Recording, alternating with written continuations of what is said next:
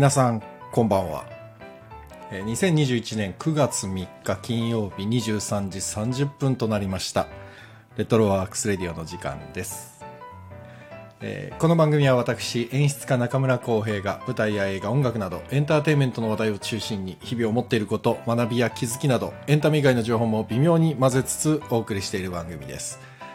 お休みの前にながら聞きで構いませんのでお付き合いいただけたら幸いです。金曜日の夜です。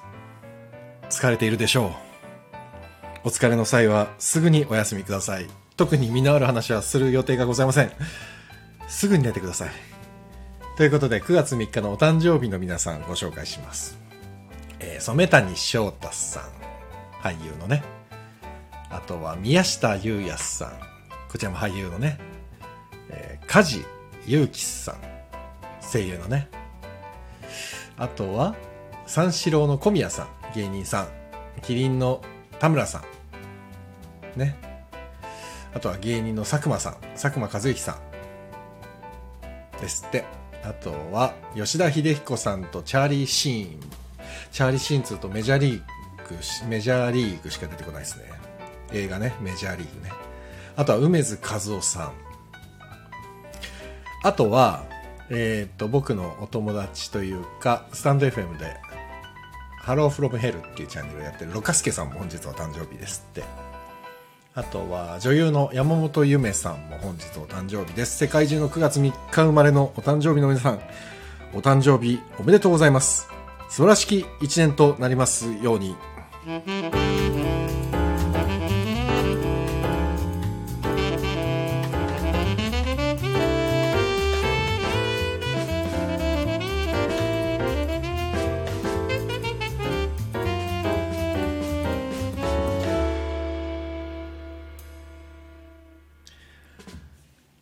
週間が経つのが早くて、もう何にもやれてないっていうか、あれだな、なんだろう、稽古をやってるからかもしれないですけど、マジで自分、自分何やってたかあんま覚えてないですね、一週間ね。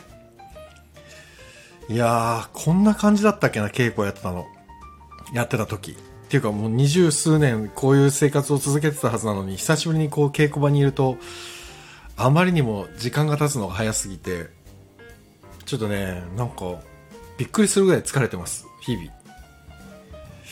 演出部3人いるんで、あの、2人女性が僕とは別にいるんですけど、お二方が非常に優秀な方々なので、僕は別に何もしなくても回っていくんですよ、稽古場が。本当に。だから、疲れる要素ないはずなのに、すっげえ疲れるんだよな、なんか。昨日も、帰って、食事をしてお風呂に入ったら、もう寝てましたね、いつの間にか。なんかいろんな方にこうメールでメッセージを送って、その返信を待たずして自分が寝ちゃってて、朝になったら山ほど返信が来てたっていう、本当になんか失礼な感じになっちゃって。あ、NK2 さんこんばんは、ありがとうございます。すいません。他にも聞いてくださってる方いらっしゃるようで、ありがとうございます、皆さん。そう、だから、なんつうんですかね、なんだろう、なんか久しぶりだよ、なんか、わかんなくなっちゃって、今じ自分なんだろう、これ疲れてんのかなとかもわかんなくなっちゃって、どうしたもんですかね。年齢的なもんなのかななんだかわかんないですけど。でもまあでも、作品自体は非常に面白い作品に、もうすでになりつつあります。早い。なんか、なんて言うんだろうな。まだね、稽古始まって今2週間、全部で稽古は4週間、1ヶ月ちょっとなんですけど、今あでも2週間でも半分経ってるってこと？あでも相当飛び飛びなんですよね。お休みが前半はやっぱり多かったんで。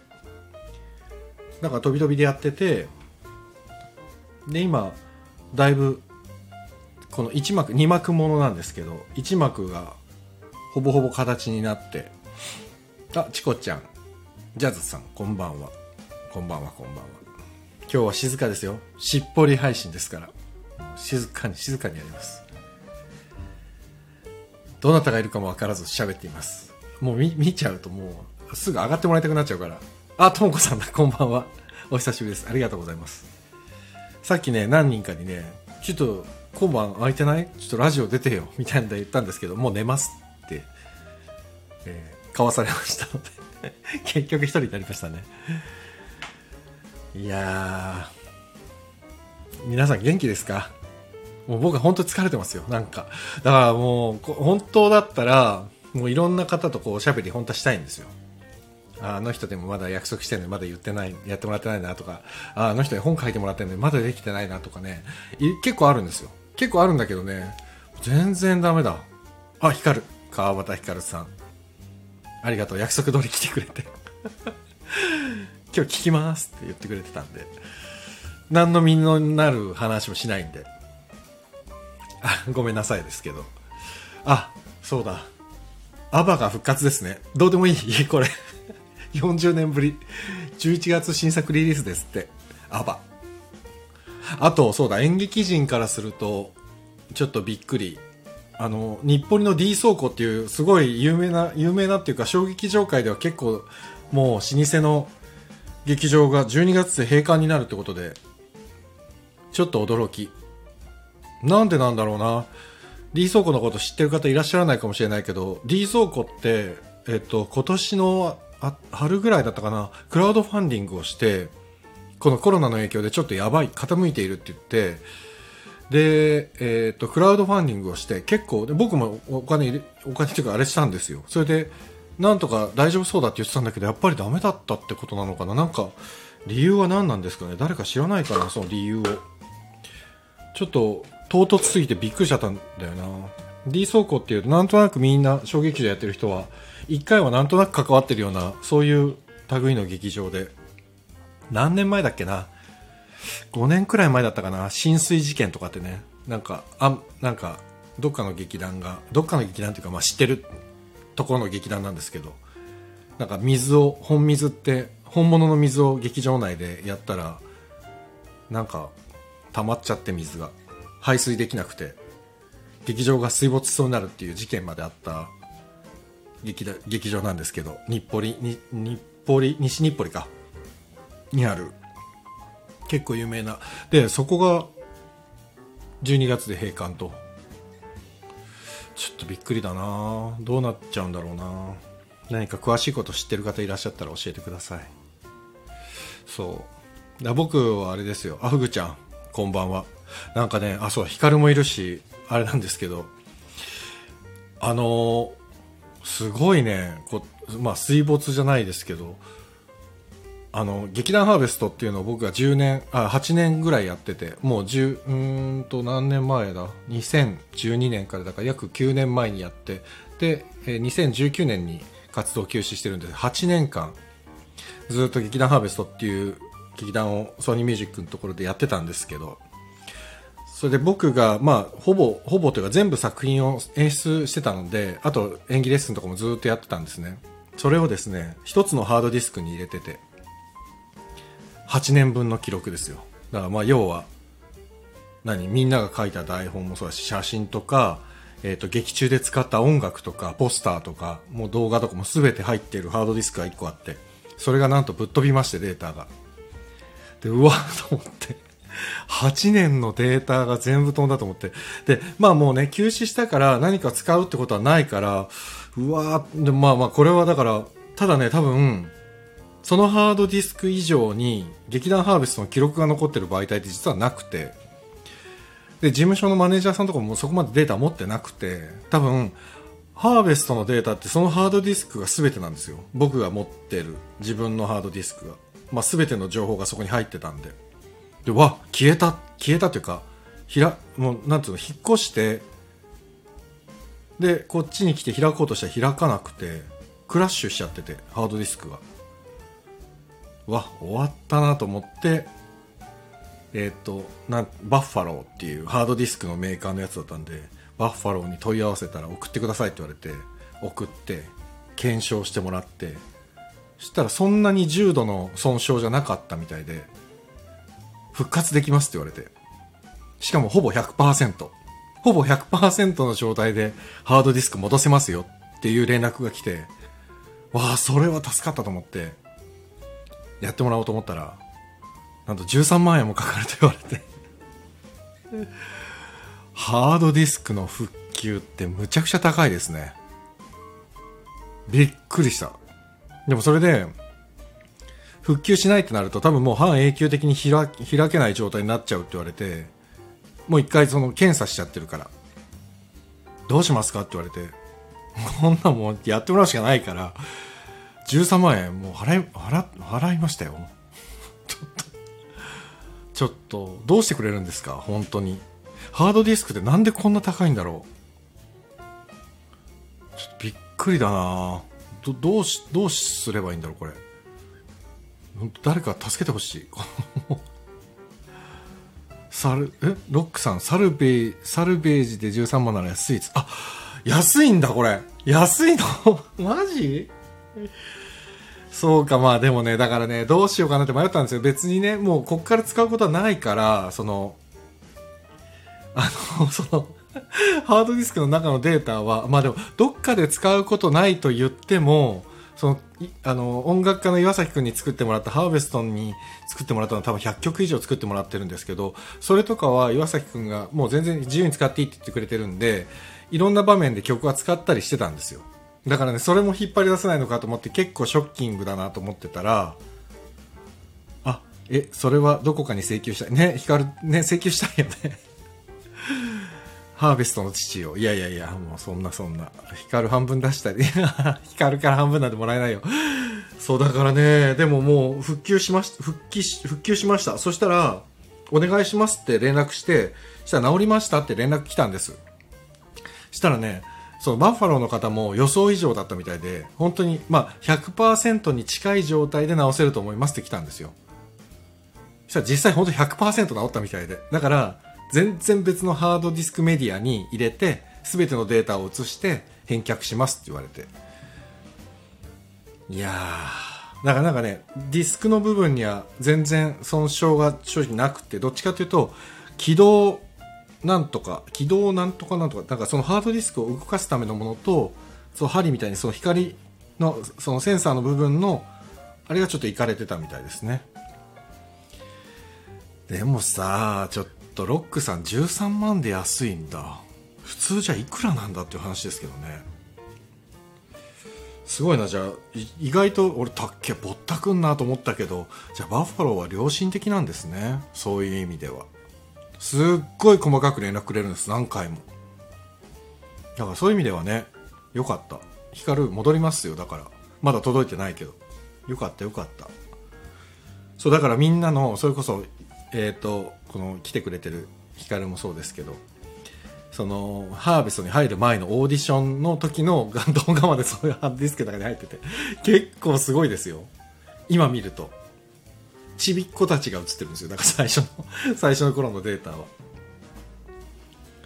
そうリ、まあ、最後の方リーダーやってた加藤リリカがすっげえ歌歌ってるすっげえ中学2年生ぐらいの時の映像とかあるんですけどもう当時から歌がうめえっていうね。すっげえうめえじゃんっていうのとかね。そういうのが入ってるハードディスクで。いやー。3テラです3テラ。ロックさん3テラ。光る。いつか記録戻った記念に鑑賞会しましょう。そうだね。そうだね。あの前も言ったけどね俺のあ光は知らないかな。俺の部屋に今ねホームシアターみたいになってるんですよ。壁にボーンって映像が映るの。ここでみんなのこの懐かしい映像を見ようか。じゃあね。NK2 さんクラウドファンディングって クラウドファンディングって今からその事後報告でやれるんですか？今こんな感じなんであの復旧するんでお金くださいって言え言っていいのかな？いやでも本当にびっくりしたのは多分ねあと2個ぐもう1個ぐらいなんか飛んでたやつがあったんですけどそれは別に良くて。良くてって言ったら何が入ってたか覚えてないんで。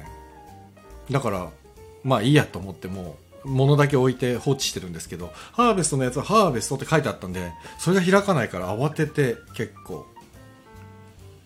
いやーよかった。なあよかったっていうかまだ手元に戻ってきてないから何とも言えないけどまあ戻ったっぽいんで100%で。安心しました。まさるくん浩平さんち行く行く来てください。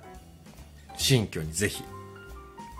あ、ロックさん、そういえばランケーブルは OK でしたって。これね、前回もね、あれ誰だっけ？誰かが聞いてくれて、答えたんです。前回の配信だったかな。あ、月曜日か。月曜日に。あ、ランケーブルね、OK じゃなかったです。だからもう自分でメッシュ Wi-Fi 買いました。メッシュ Wi-Fi を買って、今なんとなくギリギリ前のマンションと同じかちょっと早いぐらいまで回復しました。ラン、ランシス、我が家のラン構造はそういうことになりましたよ。もう本当にひどい話ですよ。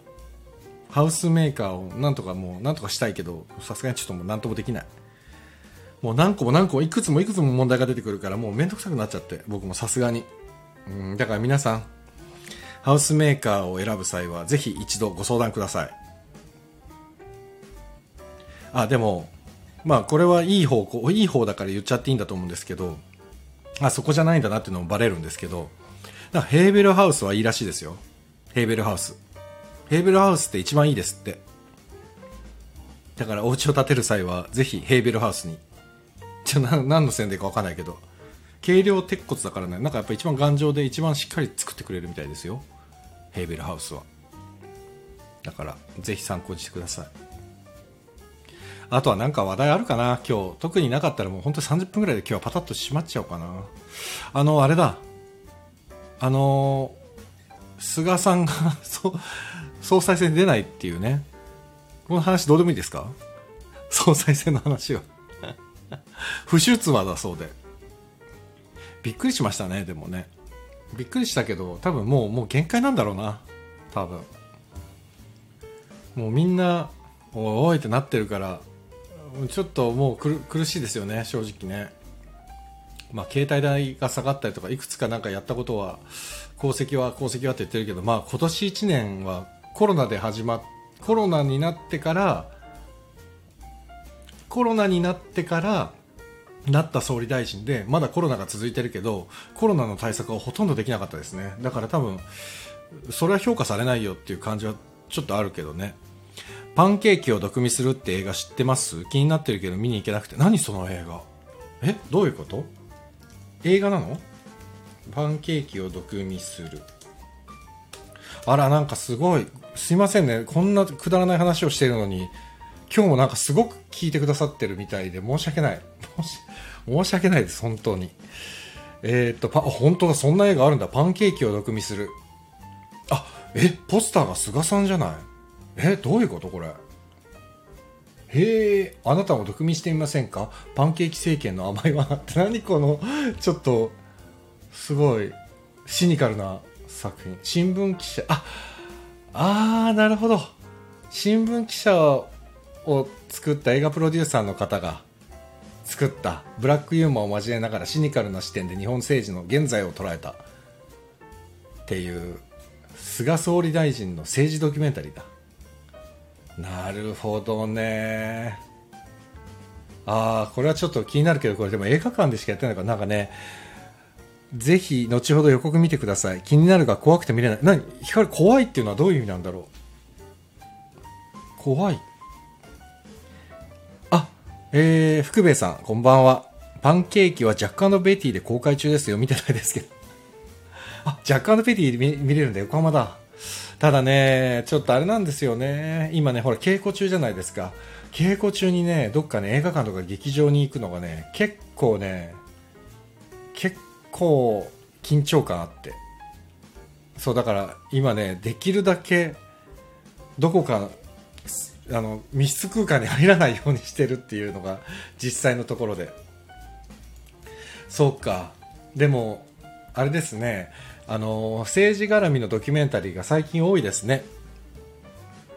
うん、菅総理はパンケーキ好きってのはもうまあまあそれはもう最初の頃はねパンケーキでなんかわーわーやってましたからね。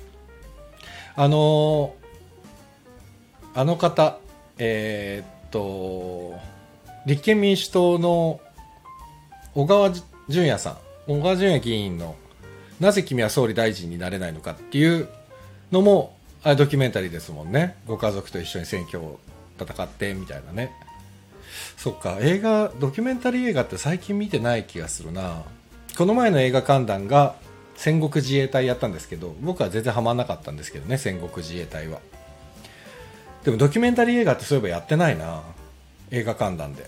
ドキュメンタリー映画ってあれはほん、まあ映画、映画、映画なんだよね。一応ドキュメンタリー映画って。あ、でもあれだ。えっ、ー、と、見たわ。えー、と、あそこで。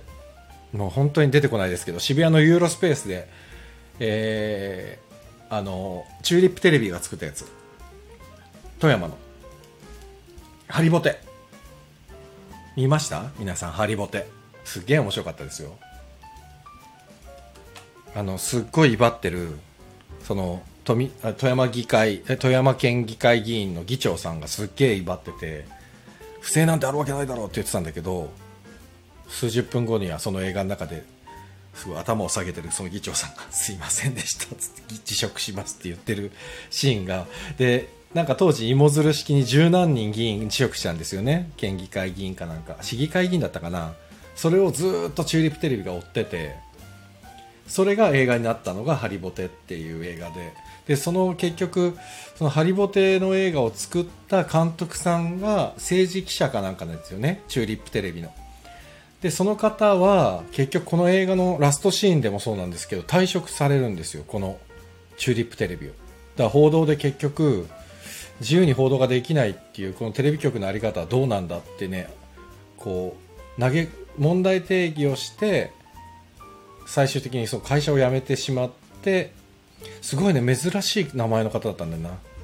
5に100に旗に頭って書いてね伊予サベさん伊予木部さんか。伊予木部さんっていう多分僕と同い年ぐらいの方ですごいすごいなんつうんだろう。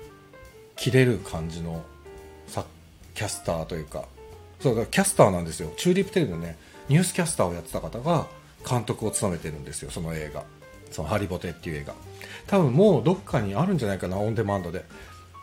見てみてほしいです。本当に完全にドキュメンタリー。面白かった。だからその日はねすごかったです。僕は、えーと、ハリボテ見てなんかもう一作見て3本見たんですよ。ユーロスペースで確か。あれだ生きちゃった。大島優子さんとか出てた。生きちゃったも見てハリボテも見てあともう一本ドキュメンタリー見たんだよな。あの人とか出てたな。なんだもう全然思い出せない。もう本当に最近記憶力がやばい。全然思い出せない。何見たんだっけな。忘れちゃったな本当に。えー、っと杉田美代さんとか出てたなドキュメンタリー。杉田美代杉田美代とか出てたな。あの人まだ国会議員なんですよね。すごいよね。まあいろんな考え方があるからね。人それぞれですけど。すごいことだよな。最近でも気になる映画とかって皆さんあります？映画。映画館にも行けてないから何とも言えないんだけどな。そう。ヒロタンとはほらあヒロタンっていうか松岡さんとはね毎週もう見る映画のことしかしな話しないんで。最近何がやってるのかってあんまり分かんないんですけどえー、福兵衛さん、東海テレビ制作のさよならテレビなら見たことあります。あ、聞いたことあります、さよならテレビ。これやっぱり、何なんだろうね。あのこういうドキュメンタリーって地方局はすごいあれですよね作るけどやっぱりまあキー局はやっぱ作れないんだろうねこれはねあまりにもちょっといろんな圧力がかかりすぎちゃっててさよならテレビも気になってたな。あこれだ。薄っぺらいメディアリテラシーはもういらない。ヤクザと憲法監督プロデューサーが描くテレビの自画像っていうね。まあ、テレビもでも昔に比べたらだいぶ本当に丸くなってしまったというか。それこそ元気が出るテレビとかビートたけしの元気が出るテレビとか、えー、夕焼けにゃんにゃんとか、えー、オールナイトフジとかなんかもうテレビがむちゃくちゃだった時代が僕が小学生ぐらいの時なんですけど、まあ、むちゃくちゃだった時代は、まあ、電波少年とかもそうですよね。まあ刺激的でしたね、まあ、今バラエティばっかり言っちゃいましたけどでも多分当時はニュースでとかでも結構例えば久米宏さんとか筑紫哲也さんとかもそうですけどあとはあれだよね櫻井よし子さんとかもキャスターですもんねもともとね。だからビシビシビシビシ言ってたんですよねみんなね。だけどあんまり今はもう言わなくなっちゃ言えなくなっちゃったのかな。マッサル。エヴァ見忘れた。あエヴァ？新エヴァンゲリオン？新エヴァンゲリオンはですね今ねアマゾンプライムでやってますよ。庵野監督がとにかくでかいスクリーンで見てくれって言ってた。家でもでっかいテレビで見てほしいって言ってたよ。あ出た。鳩の撃退法。出ました。鳩の撃退法はですねあれですよね。藤原竜也さんのやつ。あれどういうことなんですかね？鳩の撃退法って何なんだろう？すごい気になる。どういう映画なんだろう？なんかタイトルだけ見たらちょっと意味がわかんないですよね。でもね、これね、今、あの、僕が関わってるあれ、えっ、と、あれですよ。蓬莱さんのアンカルに出演してる森環奈ちゃんも、この鳩の撃退法出てるって言ってましたよ、本人が。私も出てるんですって言ってた。あ、すキャストすごいね。た内原さんだけじゃない、タオちゃんも出てるんだ。風間俊介さん、西野七瀬さん。あ、す、何これは、な、なんなんですか？これは。なんで急にこの映画出てきたの？あ、ヒカルが鳩の撃退本読んだのに途中ギブアップしたんですよね。映画だと面白いのかな？あ、ギブアップする感じだったんだ。あ、でもヒカルは結構パーって読んじゃう人なのに、それでヒカルがギブアップするって結構だね。だって俺、あのー、ヒカルがあの、勧めてくれたやつ、なんだっけな？まあ全然、まあいつも通り出てこないですけど、タイトルは。ほら、あー、なんだっけ。本棚に載ってっかな。あ、忘れちゃったな。あ絶対読んだ方がいいですよ。面白いですよって言われて読んだら確かにすっごいパーッと面白くて読んじゃったんだよな。あの本屋大賞かなんか取った本ね。マッサル君でっかい浩平さん家行きます。でっかくないです。うちね狭小住宅ですよ。狭小住宅。狭いですよ。狭い本当にああでもな気になるな鳩の撃退法この男が書いた嘘を見破れるかうんそういう話なんだな前編後編あるんですよ。で、なかなか思うように進まなくてやめてしまった。あ、そんなに長い話なんだ。へえ。佐藤翔吾さん。へえ。監督は誰なんだろう、これ。監督は、高畑修太さん。からないな。そうなんだ。えー、え、でも、第157回直木賞受賞作月の満ち欠けや NHK で連続ドラマ化された身の上話など佐藤翔吾の数ある傑作の中でも最高到達点と呼び声の高い鳩の撃退法って書いてあるよ最高到達点だってようわでも登場人物めちゃくちゃ多いなあーこれはむ難しそうだな読むのがなるほどあ本当だカンナちゃん出てるわなるほどね。ちょっと気になりますね。他あります？なんか映画。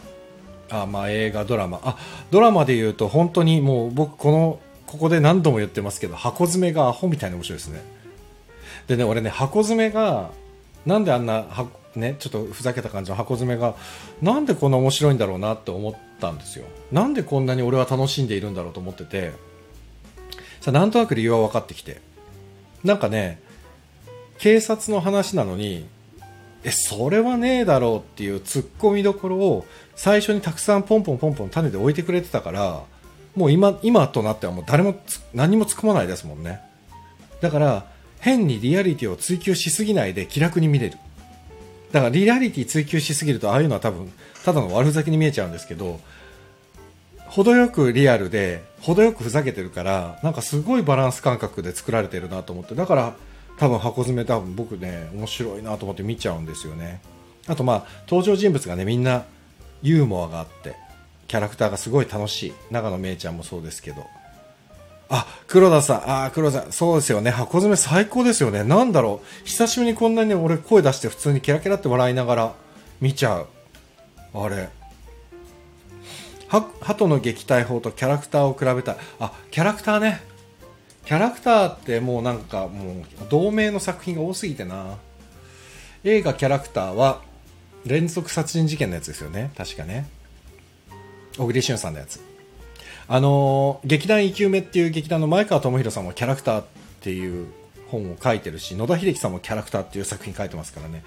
キャラクター多すぎるんだよなでもこの映画のキャラクターは確かオリジナルですよね。須田さんとえ深瀬さん。世界の終わりの。深瀬さんがダブル主演ってやつですよね。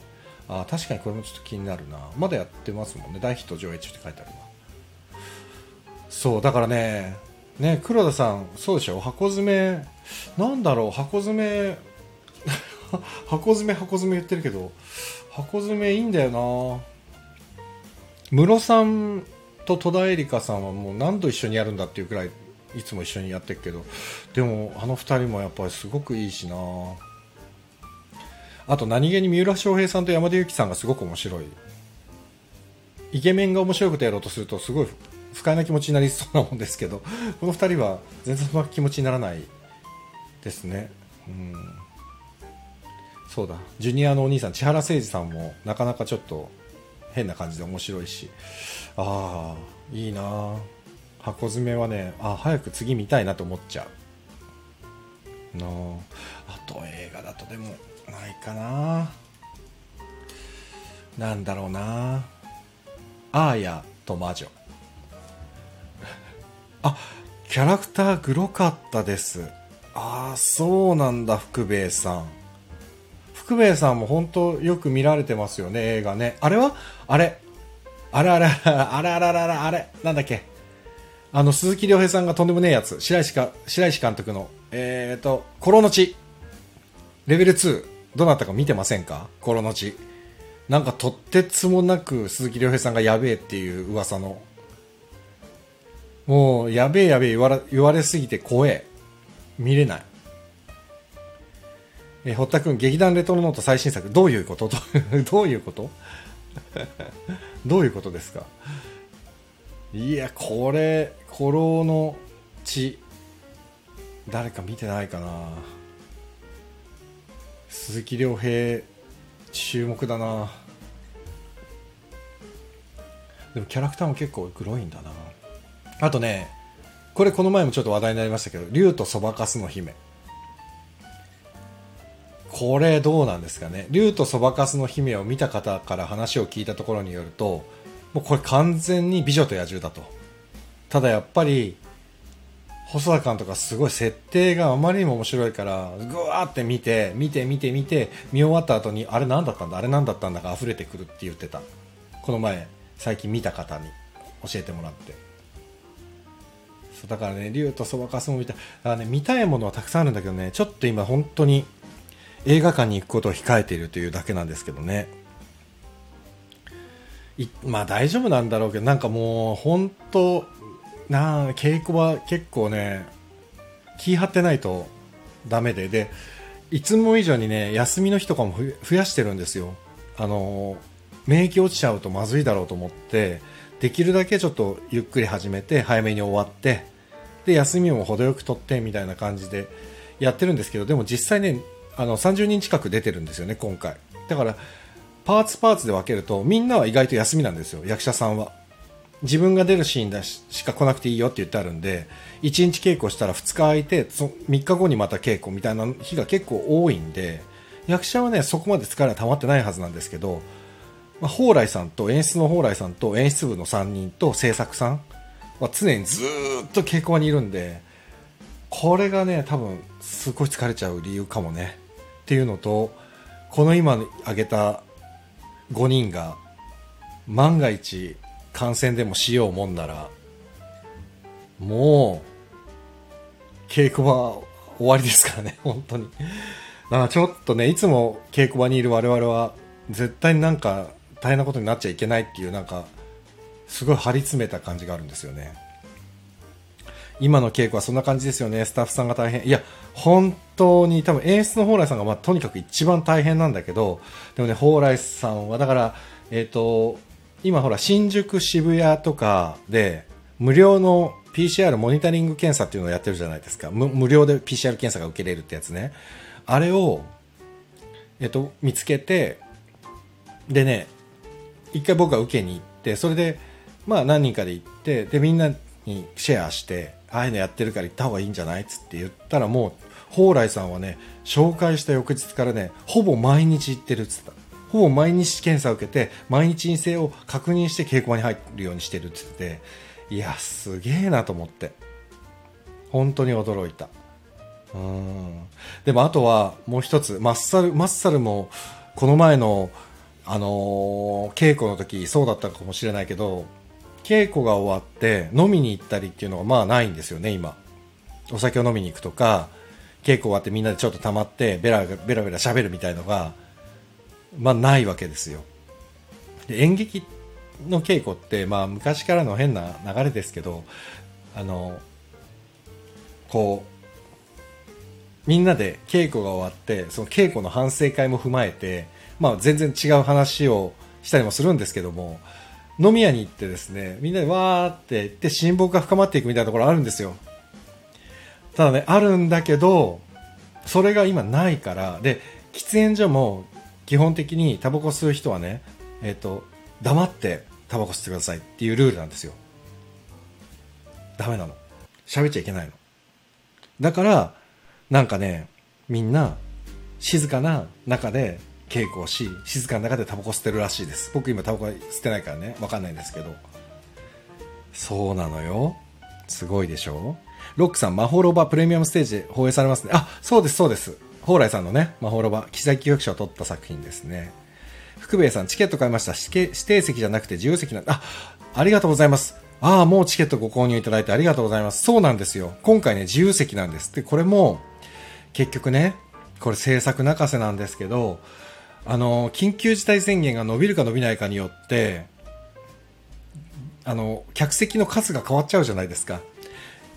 緊急事態宣言中っていうのはもうかなり客席数減らしてるんですよ。で、緊急事態宣言が明けると少しだけ増やしてるんです。満席ってわけにはいかないですけど、少しだけ間隔を調整したりするんですよね。で、指定席にしちゃうとその調整がね、まあとにかくもう大変なんです。だ最前列だと思ってた方が2列目になっちゃったり、えー最前列じゃないと思ってた方が最前列になっちゃったりっていう、ちょっとね、自由が利かない感じになっちゃってるので、っていうのと、あと、このコロナ禍で劇場に足をお運びいただくってことは、やっぱりすごくね、ありがたい話じゃないですか。その時に、こっちが指定した席で、その不安を抱えながら見てもらうよりも、自分で選んだ席で見てもらった方がいいんじゃないかっていうことみたいなんですよ。ただね、あの、開演ギリギリに来ちゃうと選べないんでね、だからなるべく早めのご来場っていう感じなんですけども。なんで、今回は自由席です。で、あの、チケット代をその分、だいぶ、まあ、蓬莱さんのこれはもうね、いつも蓬莱さんがやるお芝居は絶対このぐらいにしたいっていうのがあるみたいで、今、東京芸術劇場のシアターイーストのお芝居で3500円で見れるお芝居ってまずないので、で、24歳以下は3000円で見れて、高校生は1000円で見れますからね。これはもう蓬莱さんの意向なんです、プロデューサーの。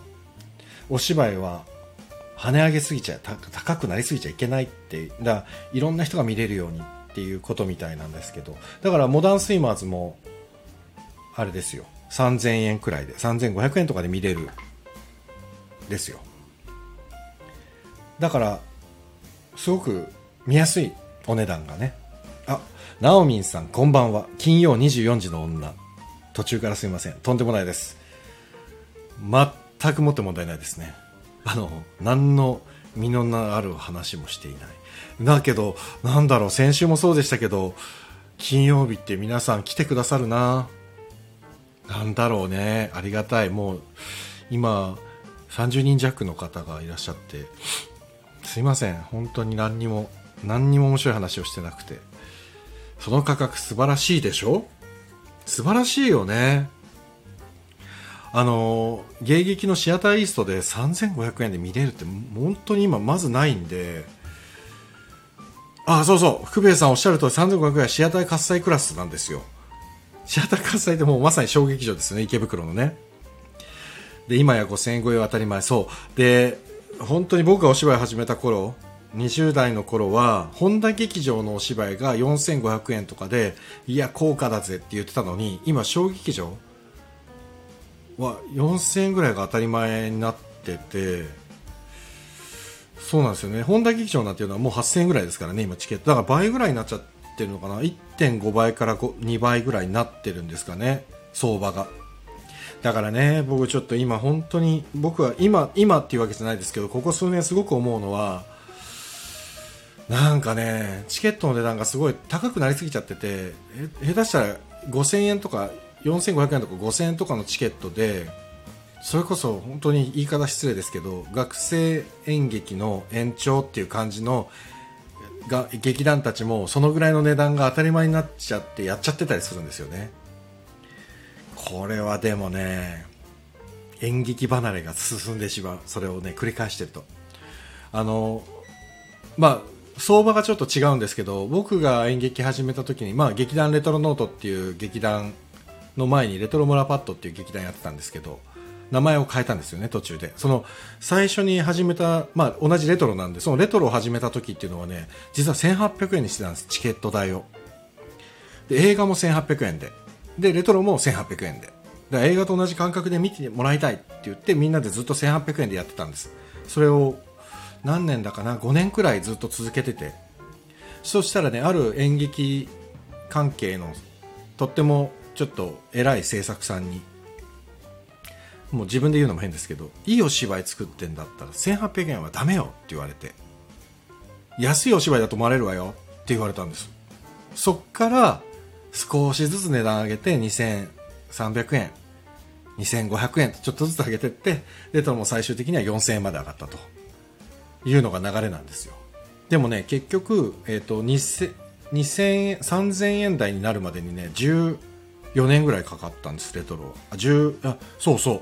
14年ぐらいかかって最後の5年ぐらいだけなんです3000円超えてたの。いやだからなんですよ。レトロノートって全く儲からなくて。ほんとびっくりするぐらい儲からなかったんです。だからね続けるのがちょっと大変になっちゃってあの劇団体力っていうんですか金銭的な部分も含めてねちょっと持たなくなっちゃって。だからだからだったらもう最初からもっと早い段階で4000円5000円すりゃよかったじゃんって言われそうなもんなんですけどそれはそれでちょっとだから蓬莱さんはねもうもう流しれてる演出家でやっぱりお仕事もたくさんあってもう蓬莱さんがやるとやる3500円と無名の劇団がやる3500円ちょっと訳が違うっていうね。ことなんですけど。でもねちょっとなかなかその安くしてるのはたた確かにねその制作さんに言われて自分たちの意地だけだったんですよね。その値段でやってたのって。だから要はもう大赤字だったんですよ。ずっと最初の10年くらい。それは大赤字になるんですよ。だって計算して予算表立ててるのにその予算の黒字の収益のラインよりも断然低いところでチケットの値段設定しちゃってたんでまあでも今となっては全然それで良かったんですけどね。たくさんの方に見ていただけたから。全然良かったんですけど。ただ劇団員には申し訳なかったなと思ってね。でも劇団員もみんな納得してやってたんですけどね。ただみんなお金持ちにはなれなかったな。それで。ちょっとたまには安く1800円で生の舞台というのはやっぱりちょっと破格に安かったみたいで。でもうちの劇団うちの劇団というかそのレトロノートがえー、っとレトロノートの前か。旗揚げの頃。2001年の頃。200円でしたチケット代。200円。しかもほぼカンパ制でした。払わないで見てる人もいたもん。200円。でもそれでよくできたなと思うんですけど今だったら小劇場って多分予算は普通の小劇場だったら多分600万700万ぐらいですかね予算。わかんない。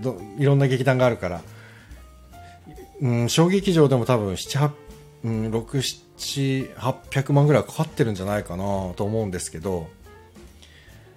劇団レトロノートは最初の頃はもう全然200万もかけないぐらいでやったんです。200万200万300万弱ぐらいなのかなでやってたんですよ。ずっと1週間ぐらいの公演を。相当予算を抑えて。でもそのチケット代200円の頃ってよ全部のね総予算16万ぐらいでやってたんですよ。すごくないですか？もう解散間近なんて平気でうん百万って言ってたのに旗揚げ公演16万でやってましたからね。でもなんでそれ16万でできたかというと全部あのまだ学生上がりだったんで学学校に落ちてる木とかを集めてトントントントン小道具作ったりしてたんですよ。落ちてる木材とか拾って。だからあと使い回し。昔の舞台で作ったパネルとかをそのまま色塗り替えて上からの上塗りして使い回ししたりしてたんで随分抑えられてたんですよね。それがだんだんだんだんこう年齢を重ねていくにつれて使い回しじゃなくてちゃんと綺麗なもの作んなきゃいけ綺麗なもので綺麗なものを作らなきゃいけないんじゃないかっていう当たり前の思考にだんだんなっていくんですよね大人になると。そうそれでちゃんとしたものを作ろうとするとやっぱりそれなりに予算かかってうん百万。下手したらもう1000万近く。まあ1000万円超えっていうところに行っちゃうんですよね。そうだから今のその20代ぐらいの演劇やってる劇団の子たちがいくらぐらいの予算でやってるのかなっていうのはちょっと僕もわかんないんですけどおそらく今物価も劇場費も高いからうちらが20代の時よりもだいぶ高い予算でやってんだろうなと予想はしたりしてるんですけどどうなんですかね？わかんないや。光とか自分でプロデュースしてやってほしいわ芝居。うん絶対やった方がいいよ。今しかできないもん絶対。30代40代になるといろんなブレーキかかってくるから。ね。でまあまあまあちょっとコロナがね落ち着くまではなかなかちょっと無理かもしれないですけどね。うん。さあ12時15分を過ぎましたね。どうしましょうか。あロックさん福田雄一監督の初期作品のチープさあダンボール。でもねそういうことですよね。福田さんだってあのブラボーカンパニーっていう劇団をやってていやまあブラボーだってほぼお金かけない素舞台ばっかりですからね。お芝居やるときも。でもだからそうそうその16万円で僕がやった時家建てたんですよ劇場に。だからこの家建ててお前いくら金使ってんだよってすっげえ先輩に怒られて16万ですって言ってえ16万でこの家どうやって建てんのって言われていや寄せ集めたんだよみんなでっつって言ったんだよな。あ光。るプロデュースかやりたいな。ハーベストもやってないもんな。やってくださいよ。本当に。やってほしいわ。なんか。そうなんかねせっかくだからや多分光がやりやろうぜって誰みんなに声かけたら集まりそうだけどね人が。やってほしいです。やらないとややろうと思ったらすぐ動かないとね。ただでも今はねちょっとね本当にコロナで主催するのって今蓬莱さん見ててもそうですけどプロデューサーは本当に大変だね。コロナ禍で演劇やるっていうのは。うん。ビジョンが見えたらやります。中途半端にやると途中でパニックになる。川端さんっぽいですね。この見切り発車は絶対しませんっていうね。マサル君がやってやってって言ってるよ。うん。まあでもまあまあまあまあまあそこはね似たような感じなんで俺も。ちゃんと準備しないとできないタイプなんで俺もね。わかりますよ気持ちは。ただ時にはね20代なんでね失敗してなんぼだと思ってやるっていうのもありですけどね。劇団レトロノート始めた時はそうでした。何のビジョンもない状態でスタートしちゃったから。でも意外とねいろんな人がねファッと手出して支えてくれるっていうのにも気づいたのもその頃だったな。やっちゃうやっちゃえやっちゃえって思っちゃうけどな。まあでもまあまあコロナ禍終わるまでは本当にパニックになると思う ちょっと抑えた方がいいかもしれない。うん。どうなんですかね？でも皆さんも今なんかどうどうなんだろうな？僕はほらこういう業界でずっとやってきてしまってるからわからないんだけどお仕事にも今は影響あるのかな？今ほらリモートワークもほとんど推奨推奨って言ってる割にはずっと駅も混んでるしそんなに都心が変化してるようにあんまり見えないんで変化してるといえば8時過ぎたら飲み屋が開いてないとかご飯どころが開いてないっていうことですよね。だから稽古終わって帰りにはもう一切お店が開いてないっていう毎晩毎晩コンビニのお弁当を食べるっていうなんか辛い感じ？ですね。だから役者なんて本当にみんなそういう生活だと思うからすごいかわいそう。毎日毎日きっとコンビニ食べてるもん、ね、でもそれ以外に何か違いがあるのかさ電車も普通に混んでるし道も混んでるし。うん。なんか首都高乗るとすげえお金高いっていうねパラリンピックの間だけね、うん、それなんかなんか縛りだけすごいきつくて 対策あんまりうまく回ってないからお金だけなくなって感染が広がっていくっていうなんかちょっと負の連鎖ですよね今ね若干。なんとかしてほしいな。僕らだけでなんとかなるんでしょうか。頑張ってこう我慢してるだけでね。とわかんないけど。うん。まあいいや。じゃあもう12時20分になりましたよ。ちょっと早いけど今日はそろそろ終わりましょうか。ね。あの本当に今、傾向、傾向、傾向で、いや、ちょっと待ってくださいね。黒田さん。古老の地、レベル3の悪役はドロンズ石本でお願いいたします。ナチュラルな広島弁、反射、反社会勢力役なら、自で行き、あのね、誰に頼んでるんですか？このうち僕見たいなって言ってる方だから、白石監督に頼んでください。白石監督に。まあでもナチュラルな広島弁確かにそうだな。で、ほら、ほらほら、黒田さん。僕はね、あの、石本さんに一回広島弁でチンピラやってもらってるから、舞台で。あの、電動夏子アンチシステムの演出した時に、石本さんに出てもらってますからね。そこでね。ヤクザ役で。確かに。でもなんか、なんだろうな、石本さんってどうしても優しさがにじみ出ちゃうんだよな。いい、なんか人の良さが。あの、人の良さはそぎ取らないと、あの、コロの血は厳しいですね、きっとね。もう、皆さんから言ったら黒田さん何者なんだっていう話ですよ。ね。いやー、面白い。あ、そうだ、もう終わろうと思ってたのに。さあ、ということで、何の話だっけな？あ、そうそう、だから、ちょっと今、ああの、本当に、なんだろう、こんなに、ああ、そうか、こんなに頭が回らなくなるんだなと思うぐらい、いろいろちょっとやることがあって、まあ舞台だけじゃなくて、いろいろ準備してることもあって、だからね、ちょっとあんまりこう、ぜひ誰か、どなたか出てくださいませんか？っていう、今声かけをするタイミングがちょっとつかめなくて、あ、そっか、今日、今せっかくマサル来てたんだから、マサルに上がってもらえばよかったな。失敗したなって言っちゃうとな、コメント出すと、上がんなきゃいけなくなっちゃうみたいな空気になるのもちょっと違うしな。と思ってね、なんか遠慮しちゃうんですけど、もし、あの、月曜日と、水曜日は映画観覧で松岡さんと毎週やってて、それはちょっとちゃんと継続できるかなと思うんで、まあ映画見る時間がね、なかなか、時間はやっぱり作らないとダメですね、自分で。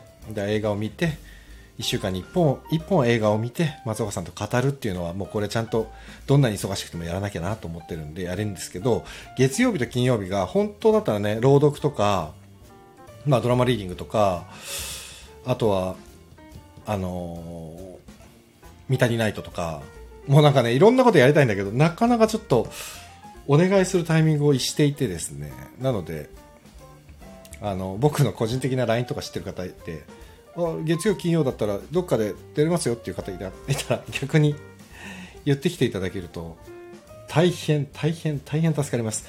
稽古が終わって家に帰ってきてもう数時間経ったらこの配信になっちゃうんでもうね一切準備ができない。だから今日もこのえっ、ー、とツイッターでこの今日の配信の告知をするのがまさかの本番1時間前っていうね。でもそんぐらいになっちゃってて今。なんで月水金でこの11時半に集ってくださる方って本当にありがたいです。毎日同じ毎日が月水金毎回同じ時間スタートにしといてよかったなってだから本当思います。これで不定期配信なんかにしてたら多分僕今ね稽古中忙しすぎてやってなかったですもん。